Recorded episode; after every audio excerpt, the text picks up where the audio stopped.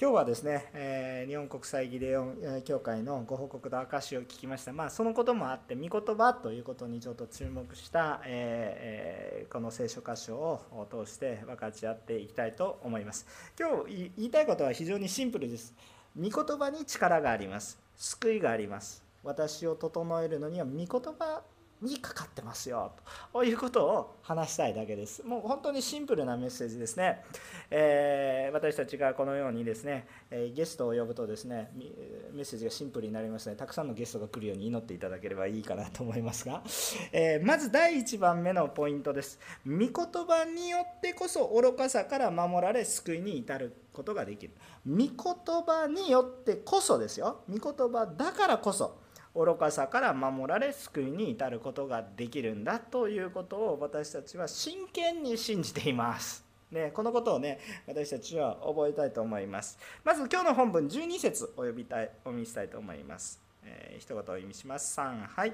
キリストイエスにあって経験に生きようと願う者は皆迫害を受けます。このように、え書いてありますね。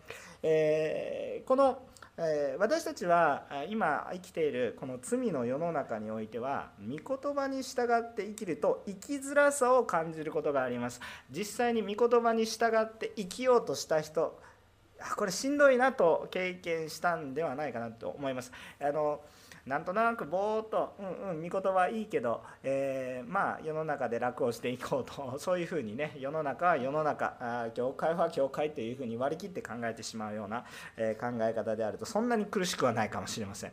しかし真剣に御言葉が本物だこれこそ本物だこれこそ私が従うべき言葉だこれこそ私の人生だと思って生き始めた瞬間におそらく皆さんの人生はあんまりこの何て言うんですかね。楽しくないって言った表現がおかしいんですけれども生きづらさを感じることがあると思います。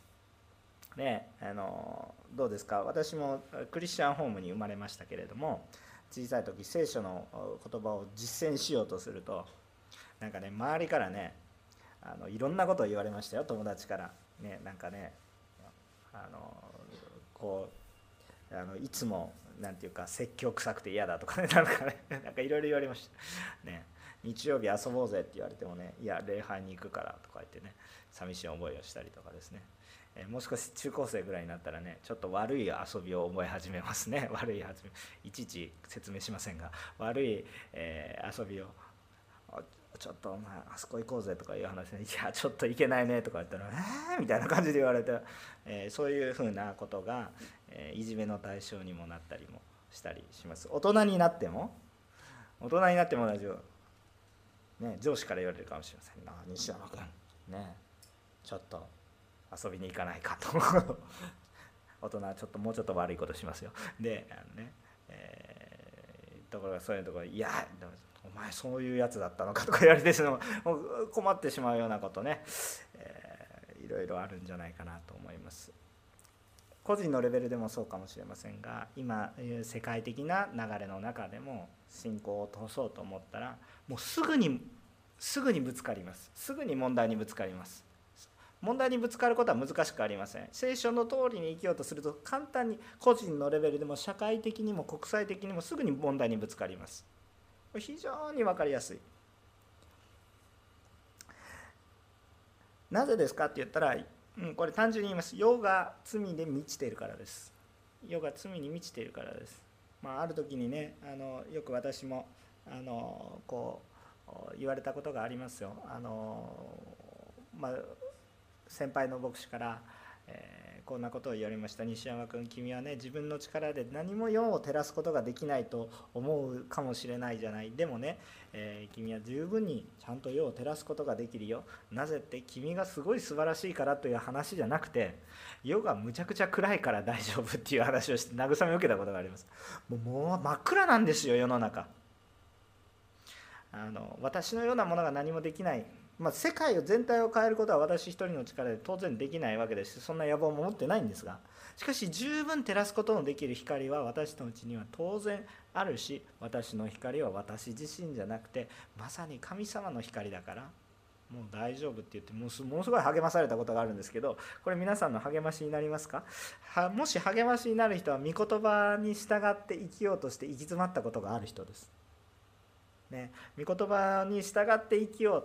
え御言葉伝えていこうとするとガーンってぶつかるんです。時にはぶつかるだけじゃなくてもう自分が難しいだけじゃなくてむっちゃ怒られたりします。ああってね心が傷ついたりもします。でもちゃんと聖書は言ってますよ。ねキリストイエスにあって経験に生きようと願う者は皆迫害を受けます。ねあの被害者面しなくていいですよ。ねあのねあのこう被害者面するとですねちょっとこうあれなんですけれども、まあ、そんなもんだと思っといてください。あのこうねイエス様の働きをするしようとすると嫌がられますよということですね。世の中が罪の方向に向いてるからです。御言葉と示す方向とは逆方向に向かっているので当然ぶつかるわけです。すごい衝突が起こるわけです。これはね避けられないですから。ね。あのでもその時にそんなもんだっていうふうに思っておいていただけるといいと思います。逆に、えー、御言葉に従わないで生きると楽です、えー、楽ですけれども、えー、楽ですけれども虚しさが心を支配していきます。何のためになんか虚しくなります。何のために生きてるかな。これは御言葉を味わった人だと分かると思います。じゃあもっと逆説的なことを言います。私たちは楽をするために御言葉に従って生きているわけではないということです。この適用がすごく重要だと思いますクリスチャンにとっては。私たちは楽をするためにつまりいわゆる商売繁盛家内こういうことはないとは言わないです。神様の祝福の中にあることです。ですからこういう祝福はああるかないかと言われたらあります。そういう私も信じます。ただただです。それは目的ではなくおまけです。ちょっと私の表現は神学的にいろいろ問題があるかもしれませんがもそれはおまけなんです。そっちはおまけを求めて商品を買うと社会問題になります。何のことを言ってるのか私は小さいところあるね。トレーディングカードが入ったチョコレート菓子があったんですけど そのカードがおまけが目的になってその食べ物を捨てるっていう事件がね多発したんです。私の時代の話ですよ。30年前ぐらいの話ですか、えー、まあそそういう事件が起こって社会問題になったんですね。まあ同感してくださる人は私と同じぐらいの年代の人。もしくはその親の年代の人。は同感してくださる。ことあると。おまけを目的にしてしまうと本末転倒になってやっぱり問題が起こっていきます。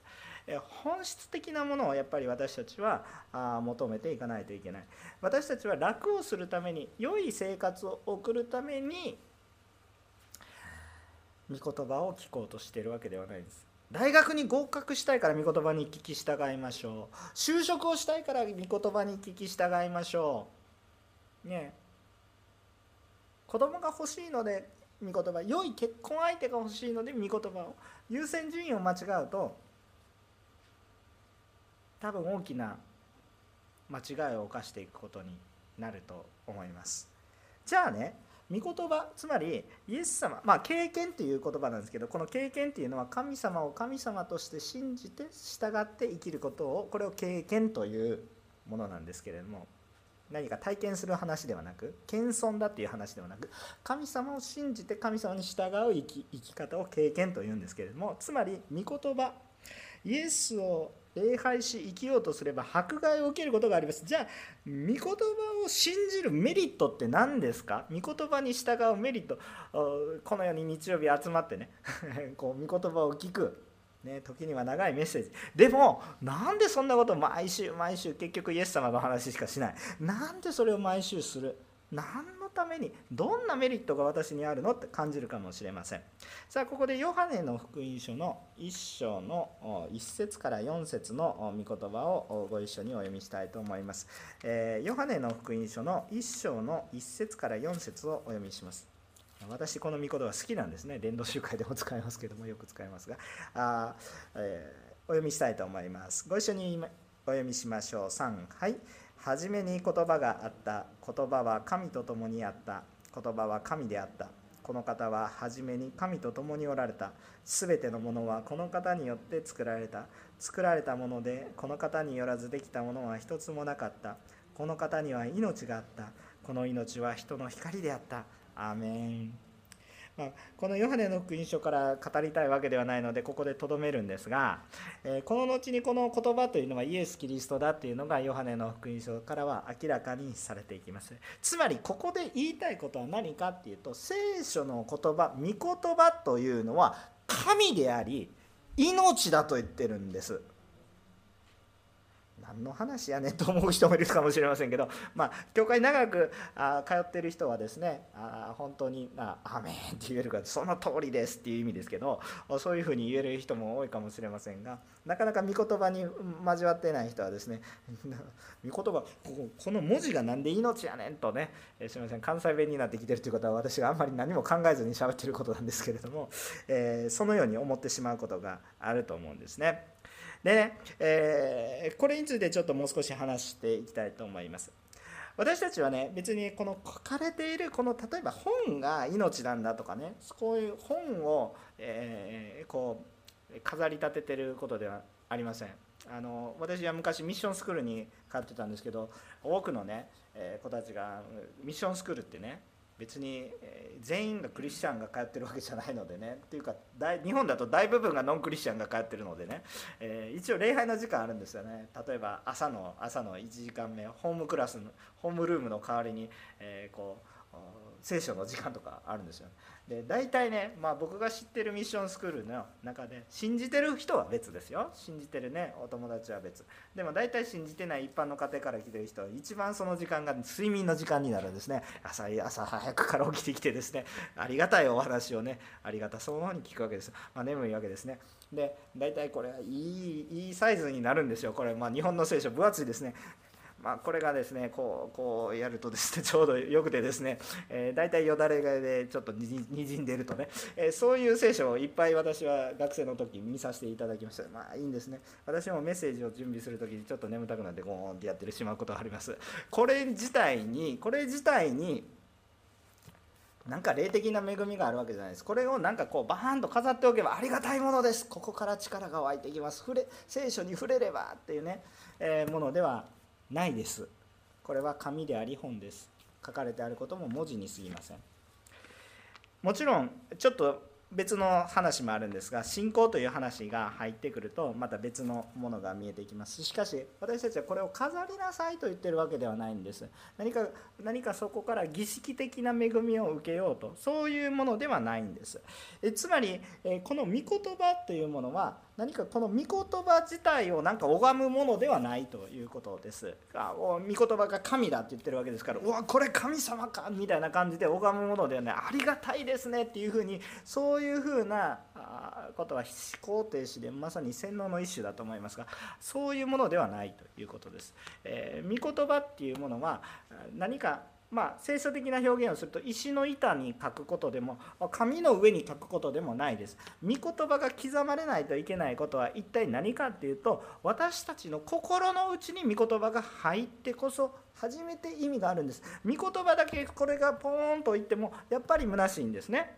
御言葉やっぱり御言葉が私たちの心の中御言葉が私たちと共に歩んでいる時に本当にあ御言葉が神様なんだということが私たちのうちに分かってくるんです。御言葉をただ飾っているだけ聖書を飾ればいい、えー、その標語のように置いておけばいい、まあ、標語はあるんですけどうちの教会にもですね。あるんですけど、えー、これが素晴らしいわけなんですけどこれが人のうちに働く時つまり石の板というか紙の上ではなく心に刻んでほしいとしは願われているわけです。第2コリントの3章の3節というところをお読みしたいと思います。コリント人への手紙の3章の3節というところをちょっとお読みしたいと思います。このように書かれてあります。ご一緒にお読みしましょうか。3はい。あなた方が私たちの奉仕の結果としてキリストの手紙であることは明らかです。それは墨によってではなく生ける神の御霊によって石の板にではなく人の心の板に書き記されたものです。アメちょっとこの御言葉出しといてください。ありがとうございます。ちょっとさっきの御言葉出しといてください。ここに書かれてあるように面白いんですね。あなた方が手紙ですって言ってるんです。ちょっといや人間ですけどみたいなそういうツッコミじゃなくてねもうちょっと深い意味ですよ、ね、内容的な意味私たちが手紙なんです私のうちに書かれているもの。私の生き方を通して私の生き方が聖書のようだと。いう意味です。主が私たちの中におられ主が私たちの私たちも主の働きをするのでそして私たちの言葉も出てくるのがキリストの言葉なので。なのであなた方が実質のメッセンジャー神の言葉神の御心を伝えるあなた方はメッセンジャーですよ。だからあなた方が手紙キリストの手紙なんだということを言ってるわけですよ。でこれは何を言ってるかっていうと私たち自身のうちに神の御言葉があり私たちのうちに御言葉によって影響力ね影響力を持ってそれを受けて生きているので神のメッセージを具体化する存在なんだということが分かるということです。でもねまずねじゃあどうしたらいいのかって言ったら御言葉がなければ始まらないよっていう話なんですね。御言葉を実践しようとしたとしても私たちが御言葉を知らなかったら始まらないですよねっていう話になるわけです。ね。だから御言葉と共にあるということは御言葉をまず聞かないといけない。でも御言葉と共にあることは一体何がメリットなのかというお話なんですがこのさっきねここにまあ、えー、書かれてあった内容。それから先ほどのヨハネの福音書の内容。あ今のこの御言葉も見えなくなっても大丈夫です。えっとヨハネの福音書の御言葉を持ってもそれは一体何が言いたいかというと御言葉を守ると何かいいことが起こるよ例えば、えーまあ、ダイエットをすると体重が減って健康になって、えー、こう動きやすくなりますよこれこれなんかメリットを求めてする行いっていうことですよね。えっと、御言葉はそういう次元の話ではありません。何かをするので良いメリットが得られる。今日礼拝に来たから今日帰りにいいことが当たる宝くじが当たるとかそういう話ではないわけです。じゃあ一体どういうことなのかっていうと次元が違います。御言葉があると何か利益がある事件の話ではなく命の問題です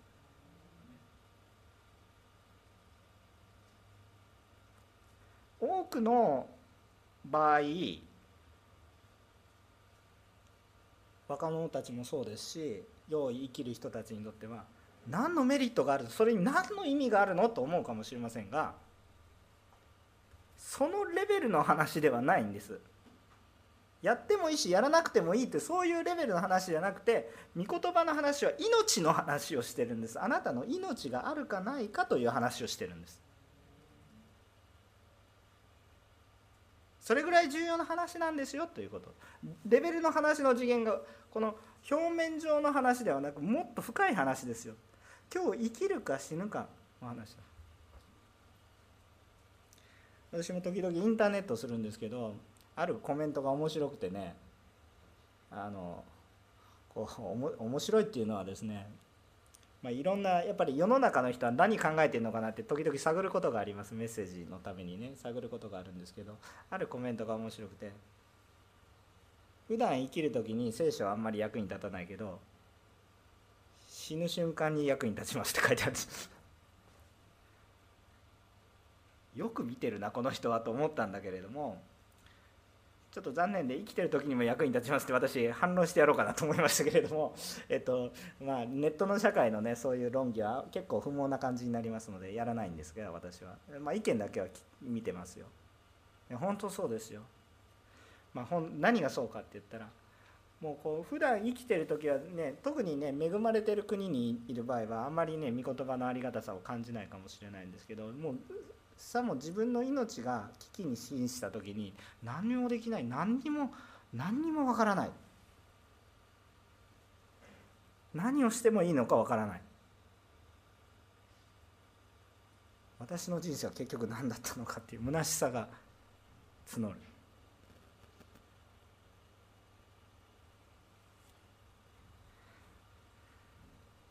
もしね御言葉がなかったら私たちどうなってしまうのかっていうことですね。13節ちょっと読み読んでみましょうか、えー、今日の本文ですね。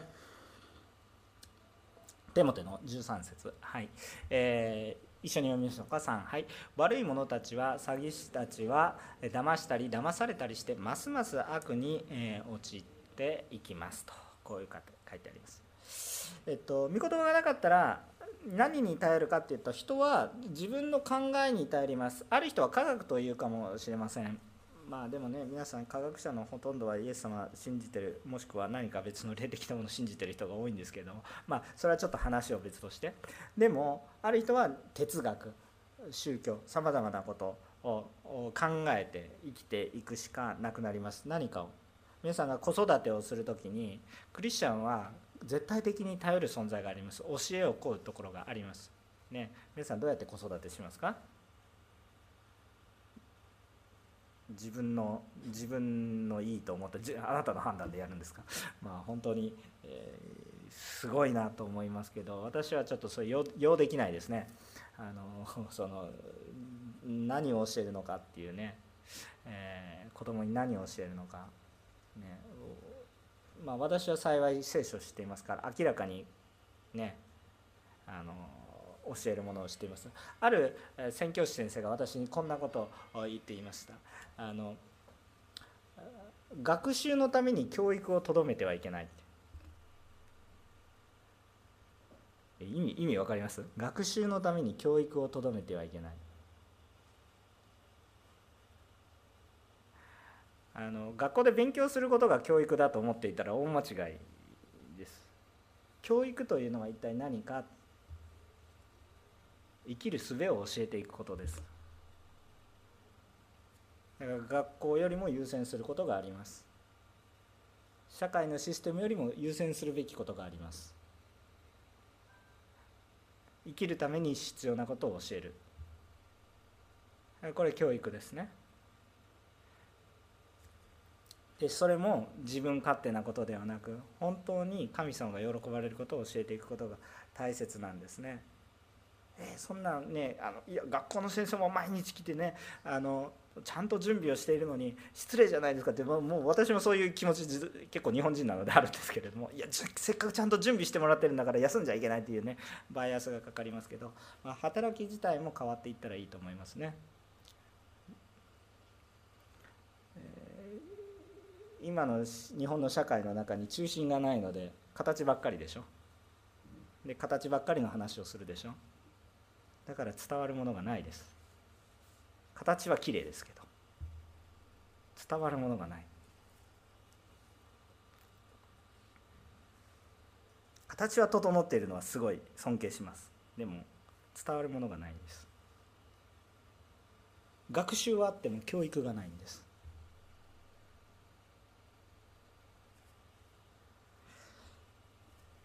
でやっぱり自分の考えにより頼みますがその自分の考えは罪によってこう機能不全が起こってるんですね。私たちの良心というものがあります。良心って親の方じゃなくてあの良い心っていうものがあります。もともとこれは神様がくれたものなんですけれども私たちが生まれつき持ってる良心はすでに罪の中によってちょっと壊れてるんです。壊れた良心なんです。だから部分的にいいことを考えるんだけど部分的になんかそこに欲望がむちゃくちゃ混ざってくるんです。だから良いことは良いことでいいことなんですけれどもしかし何か悪い匂いが出てくる。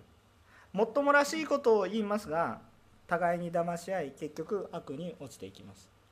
もちろん一部分役に立ちます。お金の使い方ビジネスの仕方勉強の仕方人とのお付き合いの仕方恋愛の仕方いろんなことは役に立つか立たないか立ちます。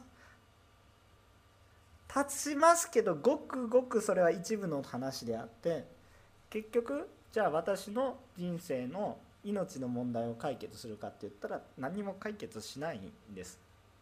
持てば持つほど空虚になる。結婚だって幸せですけれども空虚になります。本質がなければ空虚になります。子供だって私に幸せを与えてくださいますけど本質がなければ必ずその子供は離れていきますから離れるのが健康的なので私のものに置いとったらおかしいですよ。もうこれもね50年とかした時におかしな関係になってきてしまいます。独立していくのが健康的なんですよ。じゃあ一体何が残るのか。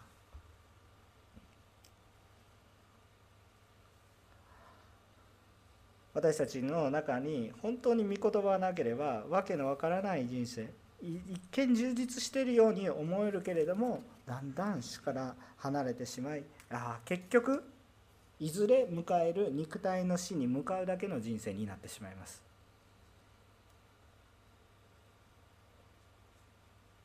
14節15節を読んでみましょうか。ご一緒に。3はい。けれどもあなたは学んで確信したところにとどまっていなさい。あなたは自分が誰から学んだかを知っておりまた自分が幼い頃から聖書に親しんできたことも知っているからです。聖書はあなたに知恵を与えてキリストイエスに対する信仰による救いを受けさせることができます。アメン。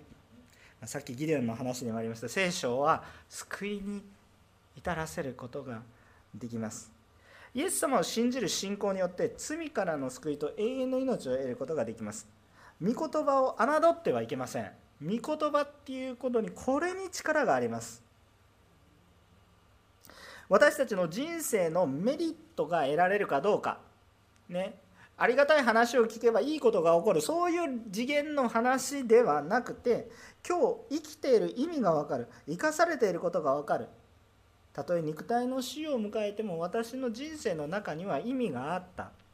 いやこれからもある。自分の死の先にも目的が見えるので今日生きる目的も当然見える。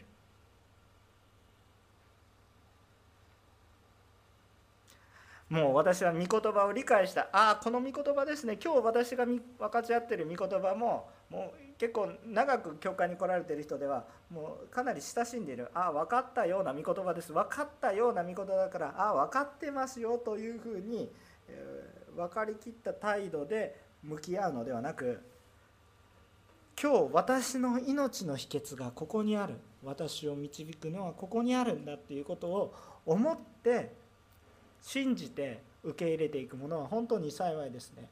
私ね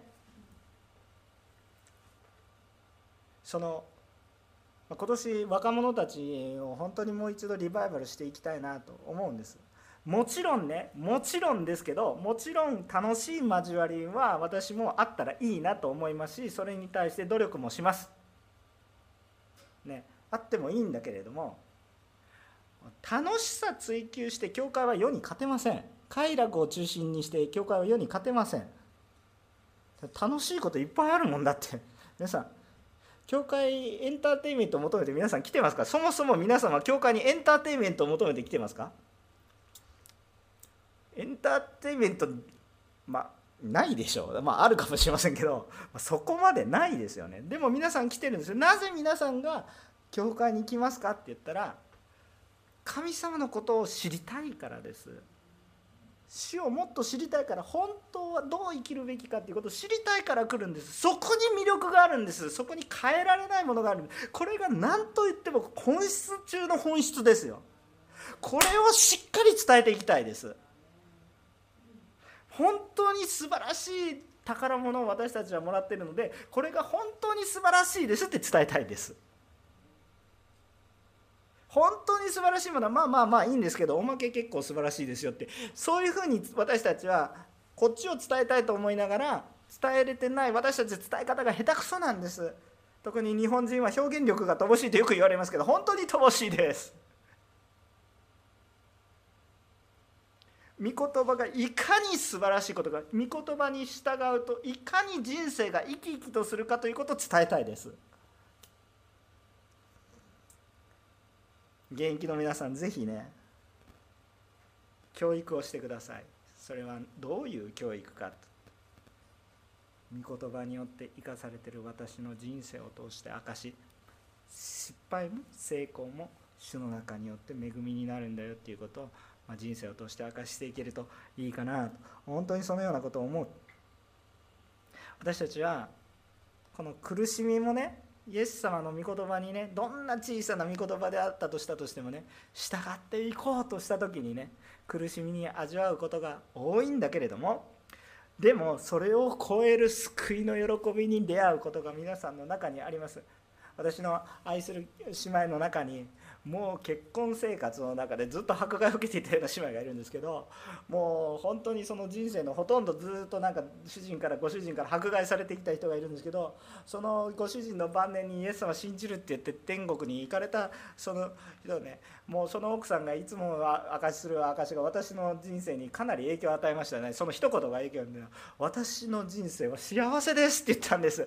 あなたの人生が肉体的に見たらどこに幸せがありますかって言いたくなるんですけどもう本当にそれがねなんでそれが嘘じゃなくてなんかお葬式の時のねあのこう社交辞令じゃなくてっていうのもうだいぶお葬式が終わってるのに今でも言ってきます。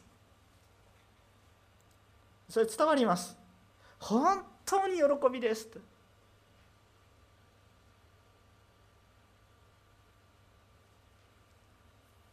えー、って今ちょっと苦しんでる人はちょっとえー、とか思うかもしれませんが。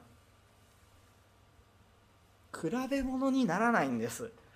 ああ私は主のものなんだな。私の人生には意味があるんだな。私には本当のお父さんがいるんだな。私は何もなくてもものすごく高価で尊いと思われてるんだなっていうことが分かるだけでもう喜びにあふれてですね。何をしてもよかったんだと、ね、主に示されることは何でもしてよかったんだな。こうしないと認められないって頑張っててね。この大学に受からないと私は負け組になるとかね。神様そんな狭い方じゃなかったなと思った瞬間にああなんてことどうして物が揃っている生きることができるもちろんこのように今経済状態が良くないかもしれないけど今本当にセーフティーネットが比較的ある国の中においてどうして自ら命を絶とうとするんですか？それはシステムが整っているからではなくてあなたが命に命に気づいてないからです。ね、よあの心が病んでしまうことも時々あります。クリスチャンであってもね心が難しくなることもありますね。鬱になったり心がバランスが崩れてしまったりクリスチャンでイエス様を求めていてもね、えー、世の中のあんまりにも激しいストレスに遭うとねはあってなってしまうことはあります。でもね覚えてください。御言葉あなたに力を与えますから。ね。苦しみもありますが救いの喜びに満ち溢れていく。それをはるかに超える救いの喜びは皆さんにあることを信じましょう。2番目。2番目で最後のポイントです。御言葉によってこそ整えられますよ。16節17節をお読みしましょうか。ご一緒にお読みしましょう。3はい。聖書はすべて神の霊感によるもので教えと戒めと強制と義の訓練のために有益です。神の人がすべての良い働きにふさわしく十分に整えられたものとなるためです。アーメン。私たちは御言葉によって初めて私たちが整えられていくっていうことです。皆さんのこの教会生活が何か習慣的な教会生活ではなく御言葉に基づいているかどうかということが本当に重要なことです。皆さんなぜ礼拝をしますか？礼拝をするじゃないですかとかいう弱いんですよね。私がある1対1のあねあのあのやってる人にねそのいろいろ質問攻めをしても本当に苦労したさせたちょっとあの人がいますけれども、えー、あのやっぱりね習慣的な信仰だと非常に弱いんですね。あのなんで礼拝してるのか分かんなくなります特にクリスチャンホームの子供たち習慣的に礼拝を捧げているのでなんこれ何の意味があるのって思うまず最初分からないから習慣的に入るということが全部ダメだということではないんですね。とにかく分からないけど一回やってみたら体験していって分かって御言葉にたどり着くっていうことも当然あるので全部悪いとは思わないです。でも皆さんは皆さんはいい大人です。ですからちゃんとしっかりと覚えてほしいのはなんとなく雰囲気で流されてで信仰生活を送っていると環境が変わればなんとなく雰囲気で信仰をなくします。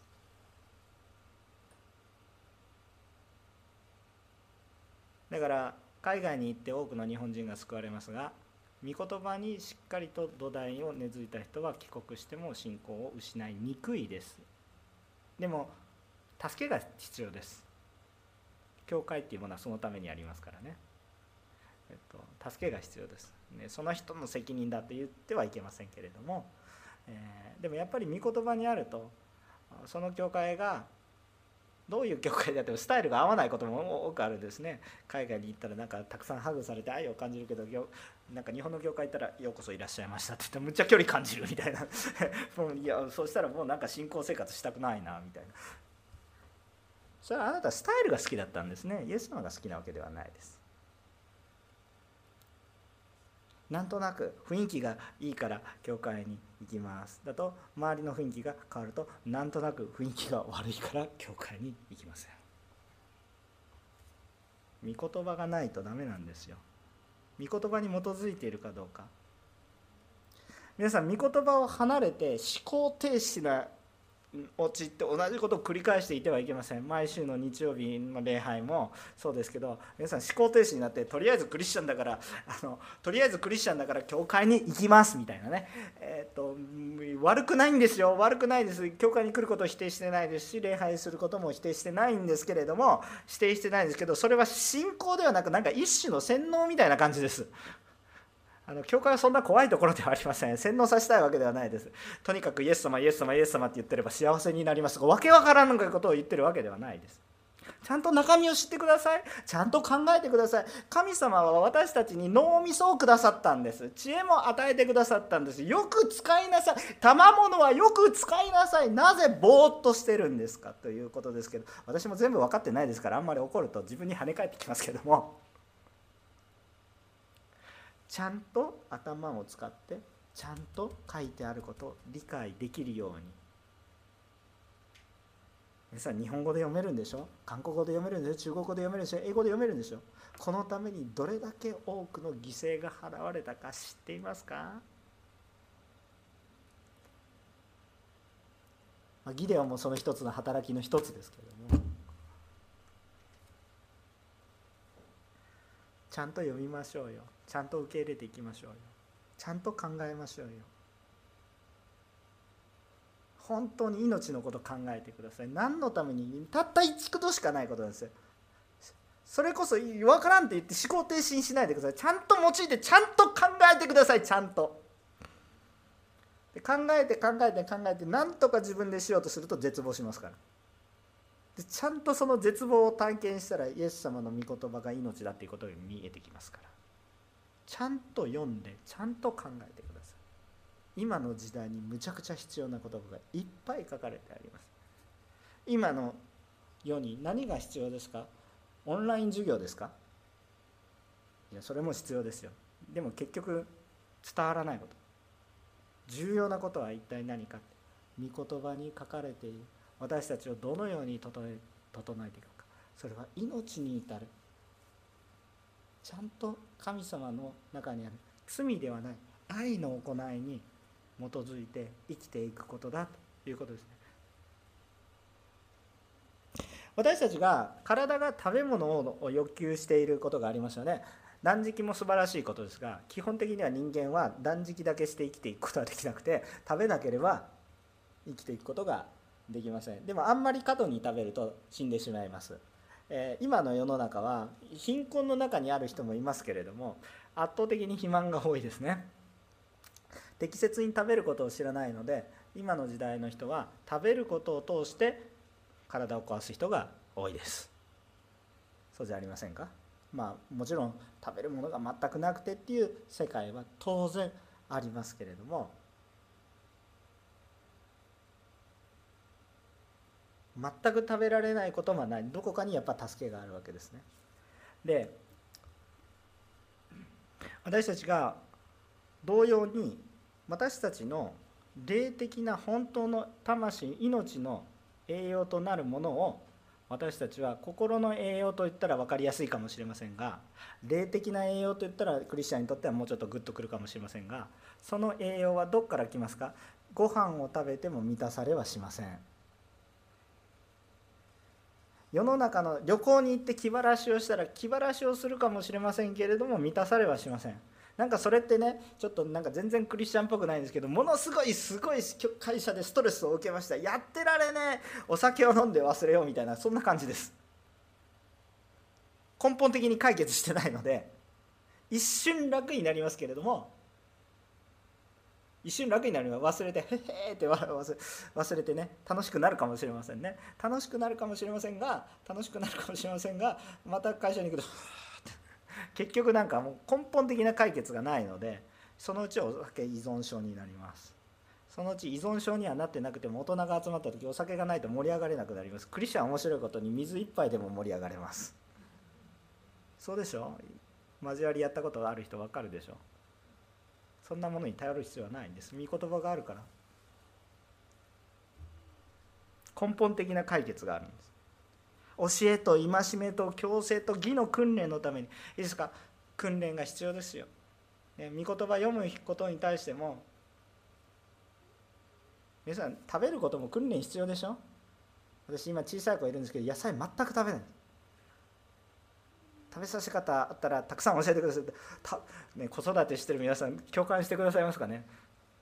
サラレストラン行ってもサラダをわざわざ頼むんです。その子供のために頼んだサラダを私が食べるんです。何とむなしいことが。まあ、本当に苦しみながら行くんですけど食べさせていく時にねあ野菜を食べてると健康になるなっていうことを気づいてくれた瞬間に初めて野菜とかって食べ始めるの。本当はね甘いものって全て野菜から来てるんですけどね。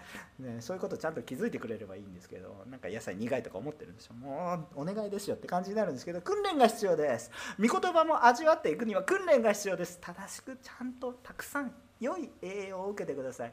多くの人は飢餓状態です。霊的な飢餓状態。もうガリガリです。皆さんもうこのメッセージだけでこう豊かになれると思ったら大間違いですよ。皆さんの人生の方が圧倒的に長い。私のメッセージがいくら長いと言ってもたかだか1時間程度。皆さんの人生のごくごくごく一部です。どうぞ皆さんの人生の中で毎日栄養を受けてください。御言葉から栄養を受けてくださいね。でこれはあの御言葉によって私たちの人生の中に豊かにああ御言葉が起こってるなということが理解できます。御言葉から祝福を受けてると御言葉の恵みが起こってるなということがよく理解できてきます。その結果ああ私が成し遂げていくような人生ではない。私が人生の中で導かれてあ私が何か成し遂げてそれで充実してるっていうことじゃなくてあ神様が成し遂げていってくださっているんだなということに気づいていきます。神様の愛が表されている主の働きがまさに私のうちにあるので私がメッセンジャーになるんだな。さあ今日はここまで御言葉がいかに重要かを分かち合ってきました。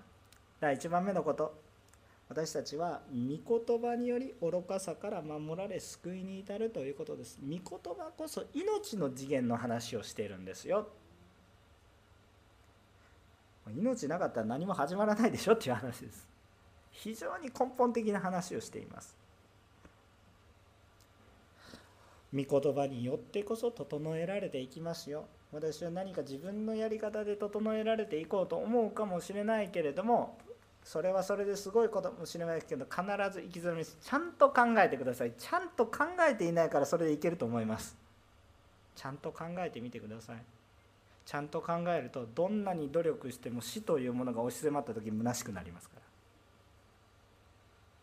それは私のいつも目の前にあることなんだということをちゃんと理解してください。ちゃんと考えてください。若いから命がどこにそんな保証があるんですか？私も小さい時小さい時というか子供が生まれた時ね子供が生まれる時ってなんかいろいろストーリーあるでしょうね。ね皆さんの経験あるかもしれませんやっぱり子供小さい子供がもう本当に死にかけるとね何にもすることができない。親として何にもできない。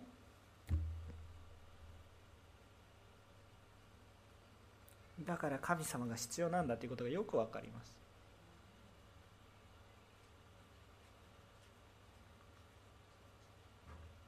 本当によく考えてください。ちゃんと心に手を置いて私の心が感じるところちゃんと聞いてください。目の前の楽しさで紛らわさないでください。ちゃんとよく考えてください。あんまり考えすぎるとノイローゼになります。ノイローゼになりますけどでも御言葉を見ると解決があるのでノイローゼになりません自分の力でやろうとノイローゼになります。でもクリスチャンであっても時々自分の力でやろうと思うので神様に SOS 出してください。ちゃんと御言葉を求めてください。御言葉に書いてある通りにしてもよくわからないなっていうことはあるかもしれません。それでも御言葉の中に御言葉にあって生きると迫害を受けるって書いてありますからね。それでも御言葉の中にあってください。ある時気づく時があります。さっきの姉妹みたいにもう40年も50年もトンネルの中にいたけれどももう今喜んで生きてるなんかもう考えられない不思議な。今日も御言葉が生きる私たち驚くべき主の働きを体験することを期待します。苦しみもあるかもしれませんが皆さんの人生が豊かに回復されていくことを信じます。御言葉に力があります。聖書の翻訳。聖書を伝えていくことがどれぐらい重要なことかギデオンの働きの大切さも皆さん分かると思います。また聖書翻訳も大切です。今手話で伝えてくださっています。手話の聖書今いろんな働きが始まってきています。日本はまだまだ弱いです。教会に通っているから手話をしている人も御言葉に触れていると思ったら大間違いで圧倒的に御言葉に触れてないんです。目が見えない人もいます。展示の働きもあります。言葉の働きもあります。聞く聖書まあここにも書いてありますけど聞く聖書の働きもあります。まず聞くことから始まる。ですごく重要な話です。どうぞ私たちのレベルでもそうですけどどうぞこういう働きいろんな働きがありますけどぜひどうぞたくさん携わっていていただければ嬉しいかな。祈りの中に用いていっていただければいいかなと思います。ただその御言葉だけが伝わっていくんじゃなくて私たちは教会としてどうなんですか？御言葉があるものとしてちょっとなんかもう表現ここに置いとけばいいわけじゃないんですけどビジュアル的な問題で御言葉があるものとして私たちが御言葉となっていけるといいですね。私の行いの根本が御言葉にある。私は神の思いにある。で御言葉の通り自分でできないけどできたらこれは御言葉によって神様が成し遂げてくださったことを体験する。原理が分かってないと過ぎ去っていきますからね。恵み受けてるけど気づかないで過ぎ去っていきますからね。そうじゃない。ちゃんと気づいてちゃんとそれをあこれはこういうこと。これはこういうこと？